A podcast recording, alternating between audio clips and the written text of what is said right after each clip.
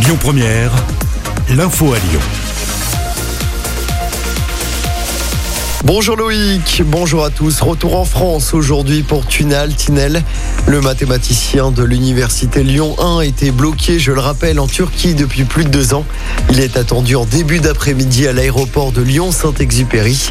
Accusé de propagande terroriste, il avait été emprisonné dans son pays natal avant finalement d'être acquitté.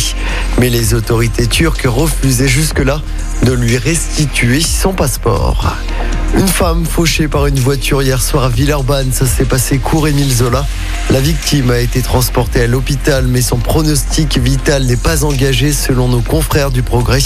Son compagnon a été placé en garde à vue. On en sait un peu plus sur l'accident mortel de la montée de Choulan dans le 5e arrondissement. C'était mercredi soir. Selon le progrès, la victime, le conducteur, serait un Lyonnais de 21 ans qui habitait dans le 2e arrondissement. Il a succombé sur place à des blessures à la tête. Ses deux amis souffrent de blessures sans gravité. Ils ont pu quitter l'hôpital. Les résultats de l'enquête d'Orange concernant la panne des numéros d'urgence de la semaine dernière seront publiés aujourd'hui. Le Rhône avait été concerné par la panne. À ce jour, cinq décès suspects ont été constatés en France. L'homme qui a giflé le chef de l'État a passé sa première nuit en prison. Hier, il a été condamné à 18 mois de prison, donc 4 mois de prison ferme. Il a été incarcéré dans la foulée. Le dromois de 28 ans a expliqué devant le tribunal de Valence s'être senti investi lorsqu'il a vu le président. C'était pour rappel mardi après-midi du côté de Tain-l'Hermitage. Je me félicite d'une réponse rapide réaction hier soir d'Emmanuel Macron. L'actu sport évidemment marqué par le début de l'Euro de foot. À suivre ce soir le match d'ouverture entre l'Italie et la Turquie. Coup d'envoi du match à 21h à Rome.